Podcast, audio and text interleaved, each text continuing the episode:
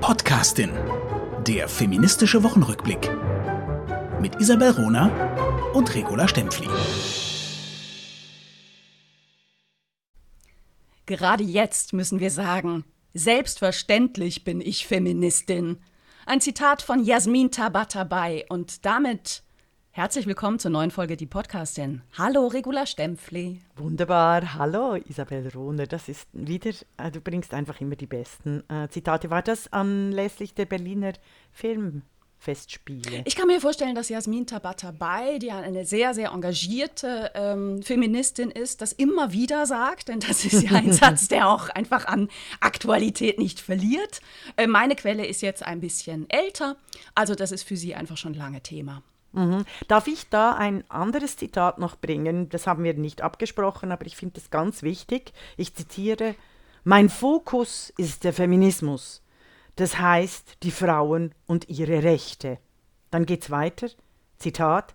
Wenn sich eine Gleichstellungsbeauftragte künftig auch um viele andere benachteiligte Gruppen kümmern soll, geht das zu Lasten der Frauen. Das sind meine zwei Zitate dieser Woche von Isabel Runer, die der Welt ein äh, großes Interview geben konnte zum Thema Meldestelle für Antifeminismus. Die Podcastin hat darüber berichtet, eine eigene Folge gemacht und eigentlich diese Meldestelle für Antifeminismus sowohl aus feministischer äh, Perspektive als auch aus demokratiepolitischer Perspektive massiv kritisiert, also zuerst analysiert, massiv kritisiert und die anti- äh, feministischen äh, Stich, äh, die antifeministische Zielsetzung dieser Meldestelle, äh, was ja eigentlich völlig paradox ist, aufgezeigt. Und äh, ich möchte, wir werden den, das Interview in der Welt verlinken. Ich würde allen empfehlen, das zu lesen. Wir können es hier nicht eigentlich vorlesen. Ich würde das empfehlen. Ähm, ich fand es großartig. Danke. Ja, ich fand es danke. wichtig zu bringen. Ähm, übrigens, also das Interview kam zustande auf Vermittlung einer Hörerin von die Podcastin, die genau diese Folge ähm, von uns gehört hat und äh, Kontakte genutzt hat und äh, so meldete sich die Welt bei uns. Ähm, ich finde auch, es ist sehr gelungen, es ist sehr auf den Punkt. Es gibt da auch einfach eine, ein, ein Verständnis dafür, dass ähm, wir über Feminismus sprechen müssen und dass momentan gerade politisch echt einiges schief läuft unter dem Deckmäntelchen des, ach, wir haben uns doch jetzt alle lieb und Frauen haben doch jetzt alle Rechte und Frauen sind doch gleichberechtigt. Schöne Grüße an die Frauen, nicht nur in Afghanistan und im Iran. Ne? Also es stimmt einfach überhaupt nicht. Ja. Auch in Deutschland haben wir keine soziale, ökonomische und rechtliche Gleichberechtigung zwischen Männern und Frauen, was das Ziel einer gleichberechtigten Gesellschaft sein muss. Und ne? wir haben, was ich immer sage, nicht die Freiheit, frei zu sein als Frau. Wir leiden unter äh, sexistischer Enteignung dadurch, dass jede Frau in der Öffentlichkeit immer wieder misogyn und sexistisch massiv beworfen wird. Und das ist mal äh, sehr wichtig äh, festzuhalten. Mm, und ich mm. möchte hier noch ein Beispiel bringen. Diese ganze Diskussion mit, ach Frauen, äh, ihr habt ja die Gleichberechtigung erreicht, äh, kümmert uns jetzt, äh, kümmern, kümmert euch doch um die anderen massiv benachteiligten Gruppen, definitiv. Mhm. Das erinnert mich immer an dieses Bild der Mutter, die ja. einfach für die ganze Familie die Socken auf, äh, auflesen muss oder äh, die Wäsche machen, die ganze Care-Arbeit, bevor sie dann zu sich selber schauen kann. Das ist ja. so patriarchal. Ja, das ist so patriarchal, den Frauen immer wieder vorzu... Und das wird nur den Frauen vorgeworfen. Das wird nicht den linken Männern vorgeworfen, dass sie sich doch verdammt nochmal endlich um die Gleichberechtigung kämpfen, äh, äh, äh, kümmern sollten, sondern es wird immer den Frauen vorgeworfen, ach ja, also jetzt drängt euch nicht so in den Vordergrund, ihr habt doch schon so viel erreicht, also bitte. Jetzt kümmert euch mal um die anderen. Ne? Genau. Seid ihr so egoistisch? Ja. Und ich muss ganz klar sagen, jeder Mensch hat das Recht, für die eigenen oder die Rechte anderen einzutreten aber so eben auch die Frauen. Die Frauen haben das Recht, für sich und Frauenrechte einzutreten. Und so hat das jede andere Gruppe auch. Und was ich im Interview sehr stark gemacht habe, ist natürlich die Herleitung. Ne? Also äh, der, der, Anlass war diese unsägliche Meldestelle Antisemi äh, Antifeminismus. Ich bin nochmal eingegangen auf die Begriffsgeschichte, ne? die ja zurückgeht auf Hedwig Dohm, die mhm. diesen Begriff sehr bewusst geprägt hat in Anlehnung an Antisemitismus. Genau. Antisemitismus, Judenfeindlichkeit, Antifeminismus, Frauenfeindlichkeit. End of story. Ne? Noch vielleicht zum Verständnis der Hörer und Hörerinnen, die erst jetzt zu uns gestoßen sind. Antifeminismus wird von der Amadeo Antonio äh, Stiftung so verstanden, äh, dass das Wort Frau kaum vorkommt. Also das ist quasi, der Antifeminismus geht nicht mehr gegen Frauen, sondern eben gegen an, alle anderen benachteiligten Gruppen. Zudem vertritt die Amadeo, Antonio Amadeo Stiftung eine klassisch antifeministische Position aus äh, der gleichstellungspolitischen äh, Sicht. Zum Beispiel unterstützt die Stiftung massiv die in Deutschland und in der Schweiz zu Recht verbotene Leihmutterschaft die eine neue Sklaverei darstellt. Und sie unterstützt auch äh, die sogenannte, und sie äh, wehrt sich massiv gegen das nordische Modell, das eben Freier bestraft statt die Prostituierten und äh, spricht sich für, das, ähm, für den Sprechakt Sexarbeit, also auch die neue Sklaverei, Körperteile für eine Zeit lang äh, zu verkaufen oder zu vermieten, äh, spricht sich eben für die sogenannte Sexarbeit aus. Mhm. Leute, ihr müsst ganz präzise sein. Also für mich geht es eben nicht ausschließlich um Frauenpolitik, sondern es geht mir um die äh, Wahrung des Grundgesetzes und äh, die Wahrung der Demokratie. Und das ist ja mein Antrieb in den Hannah Arendt Lectures. Äh, da möchte ich noch schnell Werbung machen dafür. Ich, ähm, Sie, ihr könnt euch alle, Sie können Sie, euch sich alle einschreiben.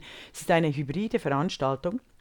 Und wenn Sie mir per PN ein Bild äh, mit einem Buch äh, schicken, gebe ich Ihnen auch den Zugang. Ich habe an der HSG Hochschule äh, für St. Gallen die neue Hannah Arendt Lectures Vorlesung und zwar zum Thema Krieg als Politik. Das war noch wichtig. Und selbstverständlich kriegen Sie dann den Zugang zu den vergangenen Vorlesungen. Die aktuelle, da müssen Sie sich einschreiben. Für 20 Franken sind Sie dabei von Österreich, Deutschland, Frankreich, Italien und der Schweiz. Sehr gut. Gut, dass du das nochmal so hervorhebst in meiner Heimatstadt, äh, vor Ort und digital. Das ist schön. Das ist toll. Ja. HSG. Ähm, wollen wir mal auf die letzte Woche gucken? Gerne. Ich habe eine Nachricht der Woche mitgebracht. Aktuell finden nämlich die nordischen Ski-Weltmeisterschaften statt und so auch die Weltmeisterschaft der Skispringerinnen. Aha. Gerade fand das Einzelspringen statt. Katharina Althaus aus Deutschland ähm, sprang 97 Meter und damit zu Gold vor der Österreicherin Eva Pinkelnick und der Norwegerin Anna Odine Strom. Warum erwähnt die ja. Hohnerin das? Fragt sich bestimmt nicht nur La Stempfli, um auf die unfassbar sexistische Geschichte des Skispringens nochmals hinzuweisen und ah. zu erinnern, denn diese WM ist historisch. Also, Skispringen, kurze Geschichte. Frauen springen Ski, ne, also von der Schanze, mhm. genau äh, wie die Männer seit, dem Mitte, seit der Mitte des 19. Jahrhunderts. Mhm. Aber erst 2009 gab mhm. es die erste Weltmeisterschaft. Die Funktionäre haben sich nämlich mit Händen und Füßen und allem, was sie hatten, unter anderem auch mit erfundenen Schwurbeltheorien, jahrzehntelang dagegen gewehrt, dass You're Frauen kidding. Zugang hatten zu großen Sprungschanzen und überhaupt internationale Wettbewerbe machen konnten. Und ich erinnere hier an einen Kasper, ähm, das meine ich nicht polemisch, denn er hieß Kasper, Gianfranco Kasper, der äh, über 20 Jahre lang der Präsident des Weltverbandes ähm, war der noch in den 1990er Jahren sich nicht zu doof war, zu behaupten, den Frauen würde die Gebärmutter platzen, wenn au, sie au. Skispringen würden. Und, au, und, und einfach, einfach ein Realitätscheck. Frauen haben diesen Sport betrieben. Ne? Sie durften nur keine internationalen Wettbewerbe machen und kriegten keine Finanzierung. Da war es ihm komplett egal. Ne? Also, ne? Mhm. Ähm, also das zeigt, dass äh, manchmal hinter dem Schreibtisch sitzen auch Gefahren für das Platzen von gewissen Hirnzellen birgt, wie das Beispiel zeigt. Also das heißt, Frauensport ist politisch. Ich gratuliere herzlich allen Skispringerinnen, die mit Herzblut, Engagement, Körpereinsatz diesen Sport betreiben, gegen alle Widrigkeiten. Denn bis heute gibt es beispielsweise keine Vierschanzentournee der Frauen. Also, ah, brillant. Herzlichen ja, Glückwunsch. Wir beobachten das weiter. Einer der politischsten, äh, eine der politischsten Sportarten aktuell, weil da der feministische Befreiungskampf wirklich spürbar und immer noch weitergeht. Mhm, brillant, vielen, vielen Dank. Äh, und ich äh, bitte um Vergebung für mein Lächeln zu Beginn, weil ich das gedacht ich habe, ja jetzt wieder, ja, aber ich habe ich ja. hab das ja auch akustisch äh, spürbar gemacht. Ähm, tatsächlich ist äh, der Sport und die sogenannte Frauenfrage äh, einer der hochpolitischsten äh, Phänomene und wichtig für die Gleichstellungspolitik. Äh, ich fand es ja ganz cool. Ähm, die äh, Carla Divine, das, die, die, das Model, Feministin, äh, Aktivistin, hat ja zum Super Bowl, als Rihanna in der Pause aufgetreten ist, umwerfend, rotes Kostüm, Babybauch, volle Weiblichkeit gefahren, hat ja ein T-Shirt getragen, irgendwie im Sinne von, ähm, äh, ich gehe ans Rihanna-Konzert unterbrochen vom Football-Game. Das fand ich sehr, sehr lustig. Also auch das im Rahmen des Sportes unbedingt äh, äh, her ähm, herausragend und äh, vorzuheben. Haben wir noch andere gute Nachrichten? Ich kann gerne weitermachen. Ich habe nämlich Frauen der Woche auch mitgebracht mhm. und zwar eine ganze Reihe. Rachel Portman, Lera Auerbach, Rebecca Clark, Germaine Taillefer, Pauline Viardot-Garcia, Hildegard von Bingen, Lili Boulanger, Fanny Hensel, Clara Schumann und weitere 14 Komponistinnen sind auf der frisch erschienenen Doppel-CD der Star-Cellistin Raffaela Gromes, die gerade erschienen ist und den Namen trägt Femme. Mhm. Eine wunderbare Doppel-CD, die uns beiden auch zugesendet worden ist. Und jetzt übergebe ich an dich. Mit dem Dank und also nicht nur ist sie eine umwerfende Cellistin, Rafaela Gomez, sondern die Doppel-CD ist bestückt mit einem wunderbaren Textband, Bändchen von Susanne Wosnitzka, die Donauschwalbe auf Twitter. Und die zwei kamen über die Podcastin zusammen und haben diese großartige CD, die auch mit einer Konzertreihe begleitet wird, mit dem Lucerne, äh, ähm, mit dem Lucerne String Festival zusammen machen sie eine Tournee durch Deutschland mit dieser Doppel-CD. Und so sind wir quasi alle wieder vereint. Raffaella Gromes ist wirklich eine der weltbesten Cellistinnen, reißt das Publikum mit, bietet uns allen Menschen zwei unendlich schöne Stunden voller Glück. Und das ist äh, eigentlich, für das ist die Podcastin es schon wert, dass äh, wir zwei, Isabel Runer und Regula Stempfli, es äh, ganz vielen Frauen auch den Mut und ermöglichen, darüber nachzudenken, ähm, in der Musik Frauen hervorzusuchen, in der Geschichte, in der bildenden Kunst, in der Theaterkunst, in der Medienkunst, in der Fotografiekunst zu realisieren. Wir Frauen stehen auf den Schultern von Gigantinnen, die in ihrer Zeit sogar teils auch wahnsinnig berühmt waren, die aber über die Jahrhunderte und auch die letzten Jahrzehnte immer wieder unterdrückt äh, unterdrückt, vergessen, ignoriert werden. Ja, ja. Ignoriert, das ist, das ist ein treffendes Beispiel und treffendes Wort. Ja, eine Doppel-CD, die Komponistin in den Mittelpunkt stellt und damit wirklich ein, ein Alleinstellungsmerkmal hat. Äh, wunder, wunderschön. Ich höre sie rauf und runter. Ich empfehle es. Alles das ideale Geschenk. Und auch live erleben, äh, Raffaella Oh, Gromes. das war so und toll. Ich war ja letzte Woche bei einem Konzert von Raffaella Gromes. Ich äh, bin super, ein großer Fan. Ja, es ist, und eben äh, äh Susanne Wosnick Watzka, die großartigen Text, also und die, die wirklich ein wandelndes Lexikon ist für Komponistinnen und Musikerinnen. Wir werden sie bald zu Besuch haben und zu Gast haben bei die Podcastin im Gespräch. Das ist schon ein kleiner äh, Teaser für irgendwann im März. Wunderbar. Jetzt habe ich ähm, was Negatives oder wollen wir noch weiterfahren mit dem Positiven? Oh, wenn du was Positives hast, bring Positives. Ja, Davon also- können wir nicht genug kriegen. Äh, Also es ist halb positiv. Es gibt ein Update zu Media 2 im Hause TX Group, Tagesanzeiger. Wir erinnern, äh, das ist nicht nur ein Schweizer Phänomen, sondern das betrifft die Süddeutsche Zeitung als Leitmedium in Deutschland, wie überhaupt die deutschen Medienhäuser sehr wohl eng mit den schweizerischen sehr ähm, reichen Medienhäusern eng verknüpft sind. Also der deutschsprachige Medienraum ist hier äh, auch puncto Macht, Paternalismus, Patriarchat und eben Mediatur sehr eng verknüpft.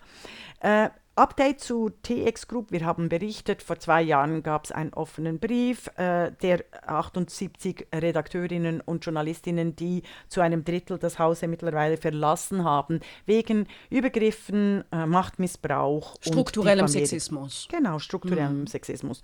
Letzte Woche haben wir auch besprochen einen offenen Brief, respektive einen Artikel von Anushka Roshani über die Vorgänge im Das Magazin über auch strukturellen Sexismus und vor allem ihr gegenüber auch äh, massive individuelle Übergriffe. Jetzt sehen wir, wie die Medien zurückschlagen, also die Journalisten und Journalistinnen. Das Branchenmagazin, die Journalist Doppelpunkt in, ähm, kommt heute in diesen Tagen äh, zum Schluss, ähm, alles, alles sei erfunden.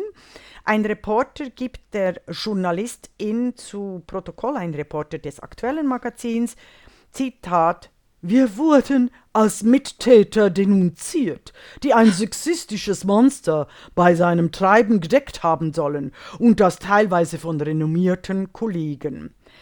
Ähm, also das ist der Journalist in dieses Branchenmagazin äh, behauptet, dass die Vorwürfe von Media2, das können wir von der Podcastin natürlich nicht untersuchen. Und es gilt immer die Unschuldsvermutung, aber dass diese Vorwürfe von Anushka Roshani aus dem Jahr 2014 stammen würden und nicht aus dem Jahr 2023 und quasi eine persönliche Vendetta sei, wie immer in Media2-Geschichten, dass Frauen unterschoben wird, äh, die stehen gegen ein ganzes System und den Frauen wird dann nur eine persönliche Vendetta unterschoben.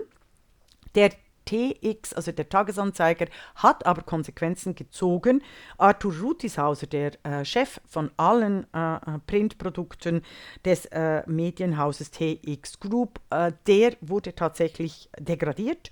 Er ist jetzt nur noch Chef der Sonntagszeitung und neu im Tagesanzeiger sind Raffaela Birrer als neue Chefredaktion, als Mitglied der neuen Chefredaktion und auch die Kerstin Hasse für die Regionalchefin. Dann gibt es noch zwei Männer dabei. Also da wurden Konsequenzen auf Chefredaktionsebene äh, gesetzt. Es wurde natürlich aber auch eine Frau auch degradiert, nämlich Priska Amstutz, die in den ganzen Media2-Skandal eigentlich nicht groß zu Wort kam, außer dass sie ein Jahr nach dem offenen Brief ein sehr befremdliches Interview gegeben hat, dass alles in Ordnung sei in der äh, TX Group, was wir vermuten von der die Podcastin aufgrund der aktuellen Ereignisse, dass dem nicht so sei. Was Ach, ich dachte, du sagst, wir hätten den Verdacht, dass das Chat-GPT, also eine künstliche Intelligenz, geschrieben hätte. Denn genauso hat es sich gelesen. Wirklich sehr befremdlich. Genau, war, war tatsächlich. Äh, was mich erschüttert hat, war ähm, die, eine Pressemitteilung, die ich auch gekriegt habe von Roger Jawinski, einer der wichtigsten Medienpersönlichkeiten in der Schweiz, immer noch äh, Eigner und Chef des Radio 1 in Zürich, also enorm wichtig.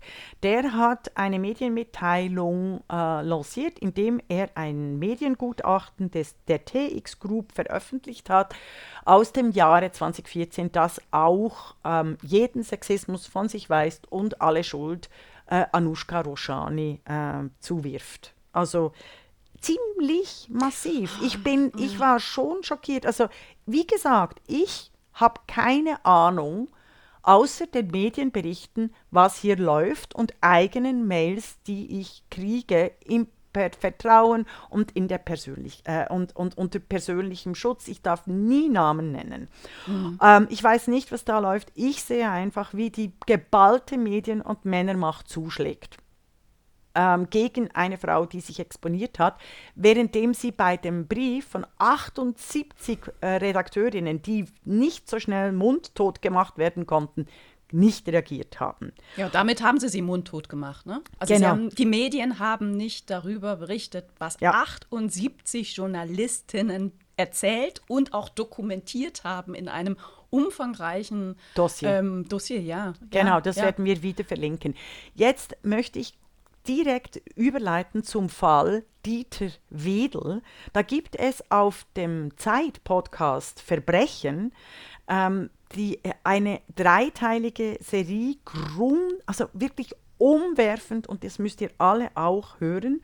Dutzende Frauen beschreiben die Demütigungen, sexuellen Übergriffe bis zur Vergewaltigung und den Starkult um das Stargenie Dieter Wedel. In drei Folgen bespricht der Verbrecher-Podcast von Die Zeit von Sabine Rückert und Andreas Sendker die unfassbare Autoritätshierarchie und Sexismusgeschichte Deutschlands, also der Bundesrepublik Deutschland, in den letzten 40 Jahren ausgerechnet im Kultur- und Filmbereich. Dieter Wiedel ist gestorben im letzten Jahr. Die Münchner Staatsanwaltschaft hatte drei Jahre gebraucht, um eine Anklage zu formulieren. Unbedingt nachhören und wir realisieren, die Podcastin braucht es dringender denn je, vor allem jetzt, wo alle Gleichstellungsfortschritte wieder rückgängig gemacht werden mhm. sollen, in einer kodierten Sprache. Also es hängt ja eng zusammen, diese Sprechaktpolitik und Digitalisierung, wie ich in meiner äh, politischen Sprechakttheorie in der Hannah Alex Lectures immer wieder erzähle. Und es ist wahnsinnig wichtig zu sehen, wie dieser Dieter Wedel ein System war.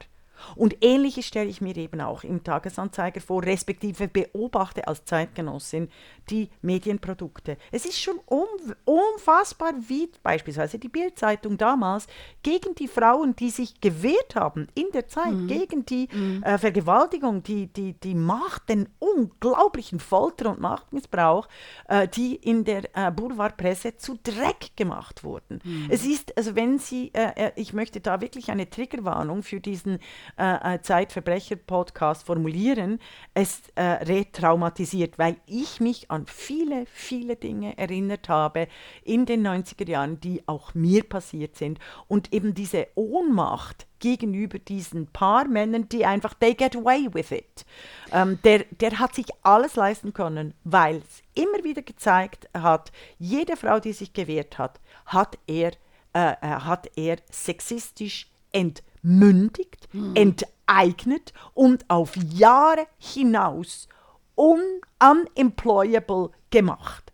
Also ich finde, da gäbe es äh, unbedingt auch ähm, äh, Forderungen der Wiedergutmachung, und zwar massive Kapitalforderungen. Und das ist so vielen Frauen passiert in den 80er und 90er Jahren, dass es mich immer wieder erschüttert, wenn die jungen Frauen dann vor die Kamera stehen und behaupten, ja, jetzt ist die Zeit gut, es wird alles besser. Sorry, wir waren genau schon dort wir, vor 40 Jahren. Und wir, wir haben uns auch hingestellt, also ich vor 20 Jahren, mhm.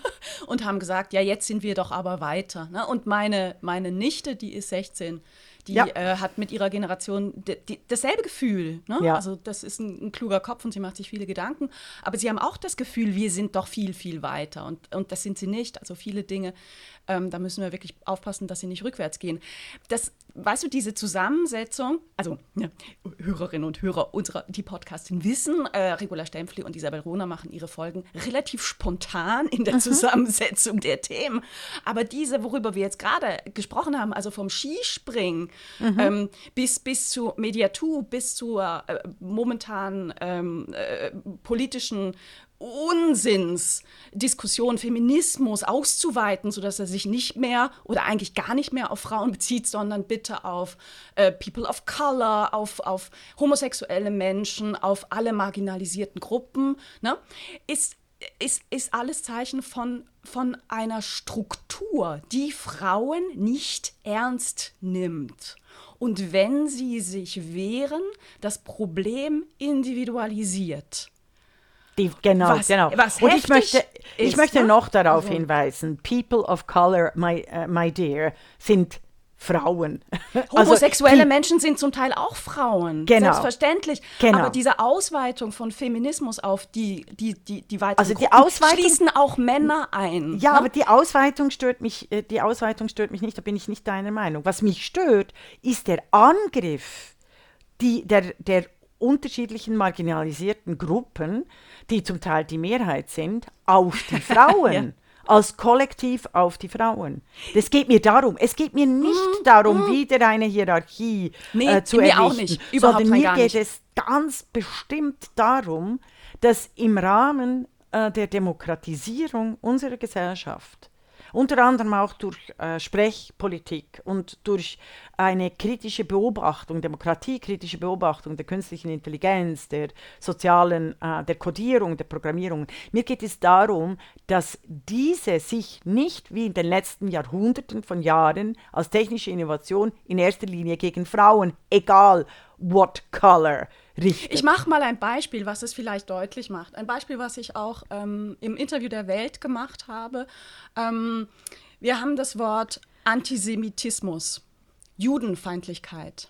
Niemand käme auf die Idee, diesen Begriff zu erweitern, sodass er auch Feindlichkeit gegen Christinnen und Christen umfasst, Feindlichkeit gegen Moslems, potenziell Feindlichkeit gegen Islamisten. Niemand käme auf diese Idee. Es würde überhaupt keinen Sinn machen. Täte man das, und das macht dieses Beispiel, glaube ich, sehr deutlich, ähm, kann man damit gar nichts mehr machen, mit diesem Begriff, weil er die analytische Kraft und Präzision verliert. Wir brauchen eine präzise Sprache, um Probleme ansprechen zu können. Das ist die Voraussetzung, um Probleme wahrnehmen zu können ne? und um sie anzugehen. Und, und die, die Probleme sind massiv. Ja. Ja, Gell? absolut, absolut. Ich, ich, Schrumpelgurke ich der weiß, Woche. Genau, Schrumpelgurke der Woche. Meine Oh, Schrumpelgurke der Woche kommt zu lustig daher. Ne? Schrumpelgurke, das ist so ein Ja. Wort, eine Worterfindung von mir, die zeigt auch so ein bisschen meine Art von Humor. Ähm, sie, sie ist wirklich, wirklich, wirklich zu wenig. Von daher der Negativbericht der Woche. Der richtet sich an Nadine Olivieri Lozano, die Schweizer Botschafterin im Iran. Sie wird gerade gefeiert vom menschenverachtenden Mullah-Regime, was aktuell gegen, insbesondere gegen Frauen, hetzt sie, foltert sie, vergewaltigt sie, einsperrt, weil die für ihre Menschenrechte auf die Straße gehen. Warum wird die Schweizer Botschafterin gefeiert vom Mullah-Regime? Weil sie in ihrer Funktion als Schweizer Botschafterin unterwegs war im Iran, die Stadt Qom besucht hat in Begleitung eines iranischen, eines islamischen Geistlichen und Schleier getragen hat. Nicht nur Schleier getragen hat, sondern ein Chador getragen hat. Ähm, Ist wirklich übel, ein ganz übles Bild.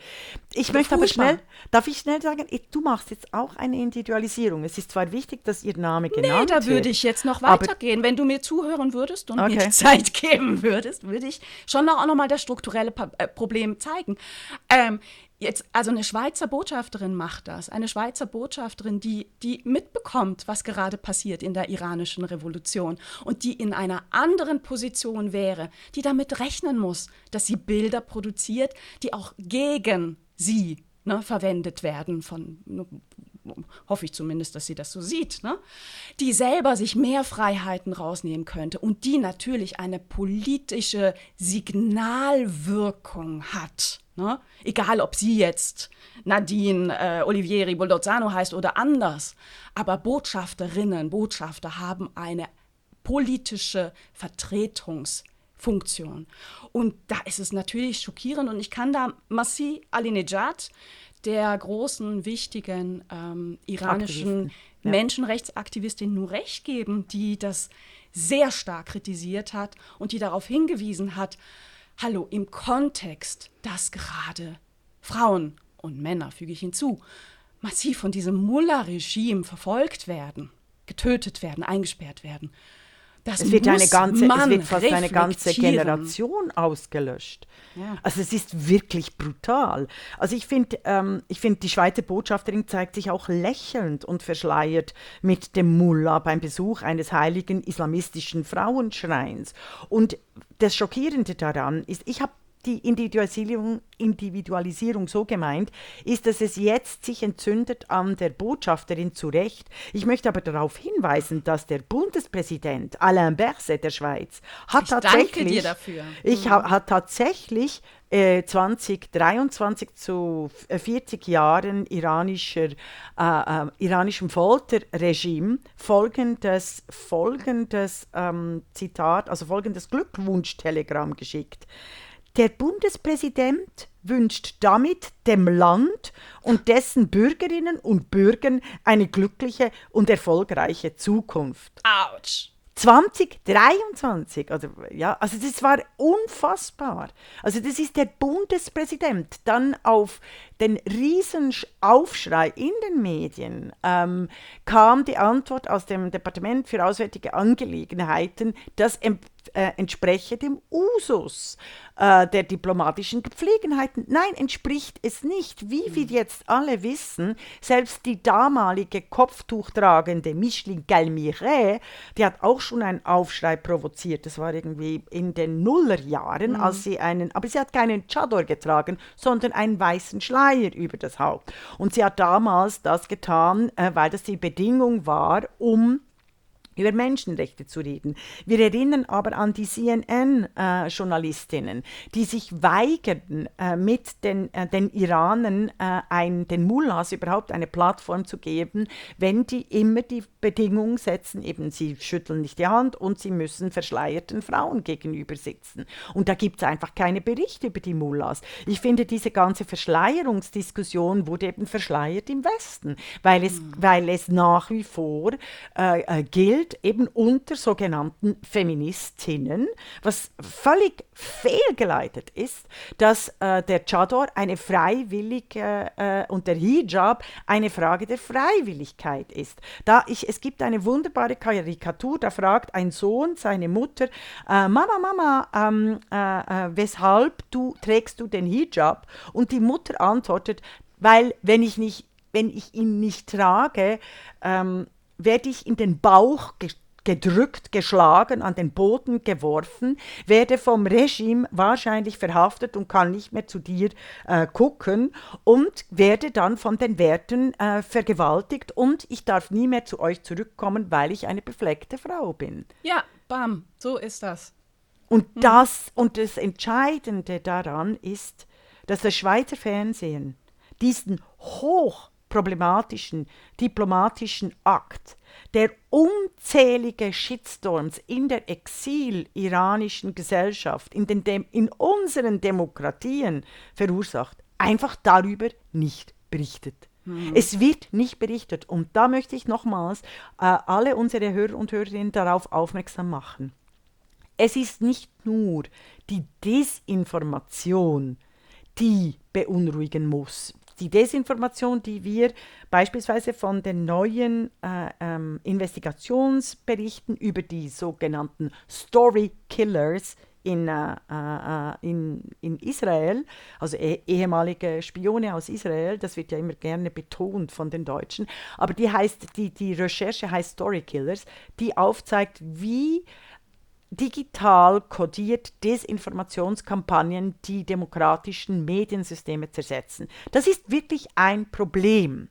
Das ist aber nicht, das ist aber nicht derart ein Problem wie die Leerstellen es gibt eben die sogenannte Blind- und Schweigespirale, dass die all die Themen, über die wir nicht diskutieren, dass die die Demokratie zerlöchern wie einen Schweizer Emmentaler Käse. Und das mhm. ist entscheidend, dass wenn das Schweizer Fernsehen, die ARD nicht darüber berichtet, großer Aufruhr in der zivilen Gesellschaft und in der iranischen Exilregierung wegen Auftritt der Schweizer Botschafterin mit den Mörder-Mullahs. Wenn darüber nicht berichtet wird, haben, wird der politische Druck nicht gesetzt. Und das ist das, was mich entsetzt. Also die Boulevardpresse hat es gebracht, äh, der Blick ähm, hat das groß äh, äh getitelt, aber ich habe äh, sonst nichts Großes entdeckt, weder im Tagesanzeiger noch sonst äh, in den Medien und eben in einem Tagesgespräch. Das ist ein hoch innen- und außenpolitisches Thema der Schweiz und es wird innerhalb der Schweiz nicht diskutiert. Und es ist auch eine Frage, eine Frage der Professionalität. Ja. Also wir leben in einem Medienzeitalter. Bilder machen Politik.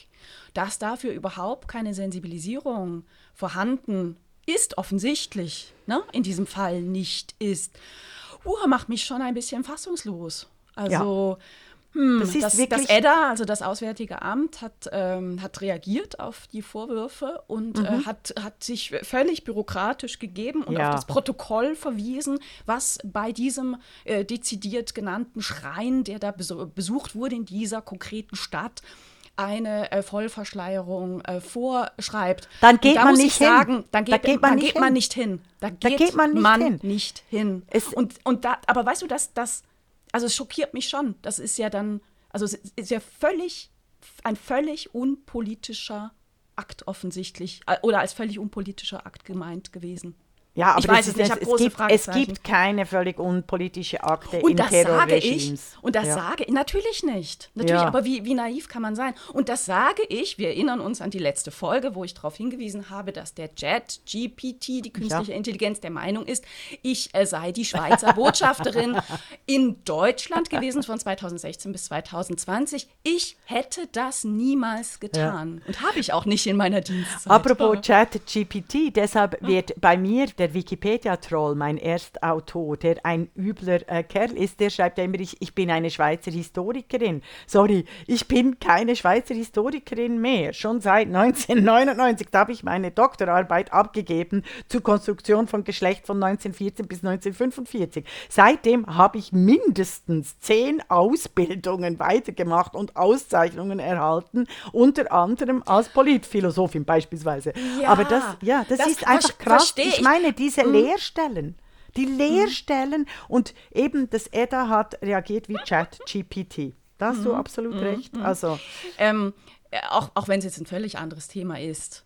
Du hast selbstverständlich recht. Ne? Die Bezeichnung Historikerin trifft dich nicht. Aber welche Bezeichnung trifft dich oder uns? Also ich werde ganz oft gefragt, was, ja. bin, was bin ich? Und ich sage, ich habe mir angewöhnt, irgendwann zu sagen, ich passe in keine Schublade. Wenn mhm. Sie ein Bild wollen, bin ich ein Apothekerschrank. Also ein Apothekerinnenschrank natürlich.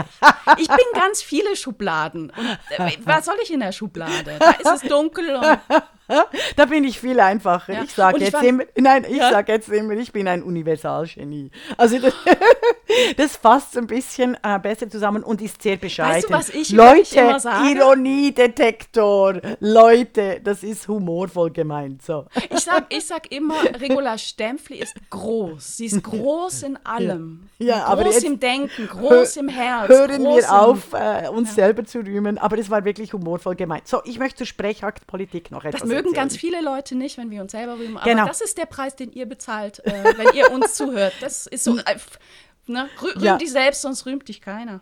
Ja, äh, naja, Leider. das ist ja in unserem Fall nicht so. Ich möchte jetzt zur Sprechakt, ich möchte zur Sprechaktpolitik äh, kommen. Mhm, Inge Bell, äh, die große Inge Bell, äh, Trägerin des Bundesverdienstkreuzes von Deutschland, äh, Vorstands, prominentes Vorstandsmitglied von äh, der De Femme und Frau Europas. Äh, Frau Europas ist fantastisch. Sie postet zusammen mit äh, Salman Rushdie, äh, Salman Rushdie, der wohlverstanden vom iranischen Regime erst vor ein paar Wochen terrorisiert wurde. Das iranische Regime, das seinen Mörder vor ein paar äh, Monaten an dessen Lesung schickte und ermorden sollte. Also er und Inge Bell, die posten über den neuen Fall von Zensur, und zwar von Roald Dahl den ich persönlich als Autor überhaupt nicht mag. Und äh, sie, ähm, ent, äh, dequalifizieren die Neuauflage aller Geschichten wie Charlie and the Chocolate Factory etc. etc., äh, wo hässlich äh, nicht mehr vorkommt, fett nicht mehr vorkommt und weiblich nicht mehr vorkommt, mm. weil weiblich, Anführungszeichen, umstrittene Begriffe sind. Anführungsschleichen Schluss, wir reden gerade darüber, aber sie reden davon, it's an absurd censor, censorship, eine absurde Zensur. Ich habe beiden getwittert, das ist nicht absurd, sondern hat System, Leute. Wenn weiblich in Anführungszeichen als umstrittenes Anführungszeichen Wort ersetzt wird, ist der nächste Schritt, Bücher von Frauen zu verbieten, die mhm. Frauen im Titel haben. Punkt. So wie, soweit. Ich möchte noch etwas sagen zum Roald Dahl. Leute, es gibt hervorragende Schriftstellerinnen, die zur Zeit von Roald Dahl Kinderbücher verfasst haben. Wir könnten ja auch, statt den Roald Dahl ständig wieder neu aufzulegen, patriarchale, antisemitische, äh, mhm. koloniale Autoren, statt immer wieder neu aufzulegen und dann mit einer absurden Sprechpolitik, die System hat, äh, zu ersetzen, könnten wir doch endlich all die Schriftstellerinnen derzeit hervorkramen. Aber beispielsweise, weißt du, beispielsweise ich möchte hier ein Beispiel schnell geben, mhm. Judith Kerr, The Tiger Who Came to Tea ist, one, also ist eines der umwerfenden, wunderbarsten Geschichten, die ganz seltsam ist, ganz skurril, wunderbar, aber die Kinder völlig, völlig mitnimmt in eine ganz andere Welt. Ich bin sicher, dass die Postkolonialen die das wahrscheinlich auch als äh, äh, rassistisch anschauen, weil ein, ein, ein, ein Tiger beim Tee trinken unter Engländern nichts zu tun hat. This only on the side. Ja, Aber, und weißt du, warum das nicht passiert? Weil diese Autorinnen ja weiblich sind und weiblich ist jetzt umstritten. Das ist eben Ach. wirklich ein strukturelles Problem. Ist ja es ist wirklich, und ich erinnere mich, also es klingt immer wie eine Verschwörungstheorie, aber es ist vor unser aller Augen passiert. Letztes Jahr bei den Brit Awards, wo Adele danach einen Shitstorm bekommen hat, weil sie gesagt hat, I'm proud to be a woman. Ja, ja. Was mich, ja, was mich zu den Emojis bringt, auch eine unserer Hörerinnen ähm, auf Twitter, jetzt, jetzt habe ich leider gerade den Namen vergessen, ich entschuldige mich. Ich, helfe nachher. dir, wenn du mir einen ähm, an... E eben auf Twitter hat sie äh, erzählt, es gibt kein Emoji mehr für weiblich oder? Und ich habe gerade äh, äh, darauf getwittert, äh, ja, also nicht nur gibt es kein Emoji mehr für weiblich oder eben Mutter, ich habe es dann noch im Archiv gefunden, sondern überhaupt sind die Emojis total weiß und männerorientiert. Also die Astronautin sieht aus wie ein Mann. und ähm, also alles, also das ist ja das Thema von Gender ist Gender äh, absolut in Ordnung. Wir können über die, die gesellschaftliche äh, Konstruktion äh, reden und dann versuchen, mit einem, mit einem Oberbegriff Gender die Diskriminierungsmechanismen, die strukturellen Mechanismen äh, dekonstruieren. Das Problem aber dabei ist, wie immer, dass äh, äh, damit die Frauen, the other, verschwinden. Die Other werden einfach equal gemacht und das Equal ja. ist dann männlich.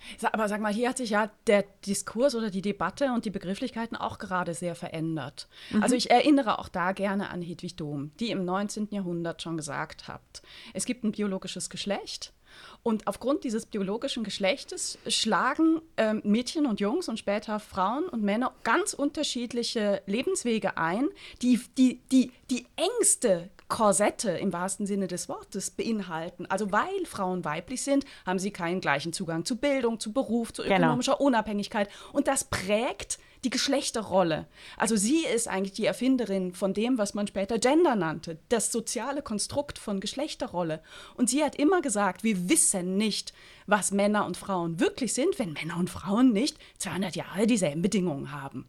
Und jetzt passiert ja das Umgekehrte. Also jetzt sagt man nicht, diese, Geschle die, diese Geschlechterrolle, die, die soziale, ist ein Konstrukt, sondern jetzt sagt man, das biologische Geschlecht ist ein Konstrukt. Hm. Ja, das ist interessant. Da, da, und ich behaupte ja, das, ist, das hängt mit der, äh, äh mit der technologischen Revolution zusammen, und zwar eins zu eins, weil ja. die technologische Revolution die Wirklichkeit also die biologische Wirklichkeit, nicht nur von Frauen, sondern von, von allen Lebewesen, verneint und neu kodiert. Und das ist etwas, was ich schon angedacht habe ja, 2013 ja. mit der Vermessung der Frau. Das meinte ich damit, wenn, wenn Menschen als Jahrgangskilo und Zentimeter Verhältnis definiert werden, werden sie auch dementsprechend in Gesellschaften, in totalitären Gesellschaften als Stückwerkware verkauft. Und genau das passiert ja. Also Paris Hilton hat erst äh, vor zwei Tagen äh, groß und die Gala völlig unkritisch wird das immer wieder kommentiert oder die Bunte oder was auch immer. Ich war beim Friseur, Leute. äh, wird immer äh, unkritisch kom äh, kommentiert. Warum hast du so tolle Themen dabei heute? genau. Ähm, ja, finde ich, find ich eh.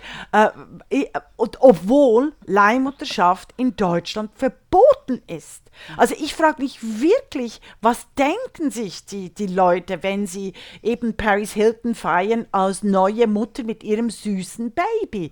Dahinter, in diesem, hinter diesem süßen Baby stecken neun bis zehn Monate Schwangerschaft zu zweit in einem weiblichen Körper, in einer Frau aufgehobenen Menschen, die Menschwerdung in der Frau, die so wichtig ist, die so entscheidend ist, die wird zur Ware deklariert. Es gibt einen neuen Katalog von Ammen, also das ist eine, eine, das ist eine noch brutalere Wiederauf, Wiederaufguss der Ammen im, äh, äh, im frühen, in der frühen Neuzeit für Adelige. Die Ammen mussten teils ihre Kinder sterben lassen, mhm. damit sie die, die, die, äh, ihre, ihre Milch, ihre Muttermilch den reichen Leuten geben konnten.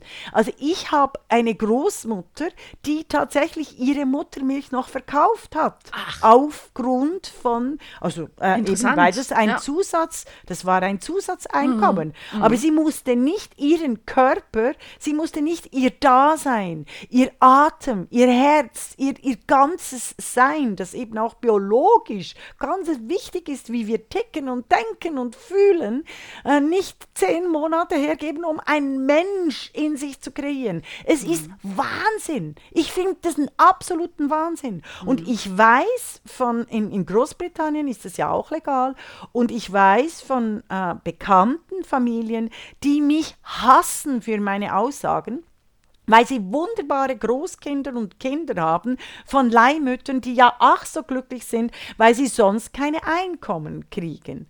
Ich finde das so pervers, statt die Armut zu, zu tackeln, ja. äh, äh, den Körper der Frauen zu vermieten.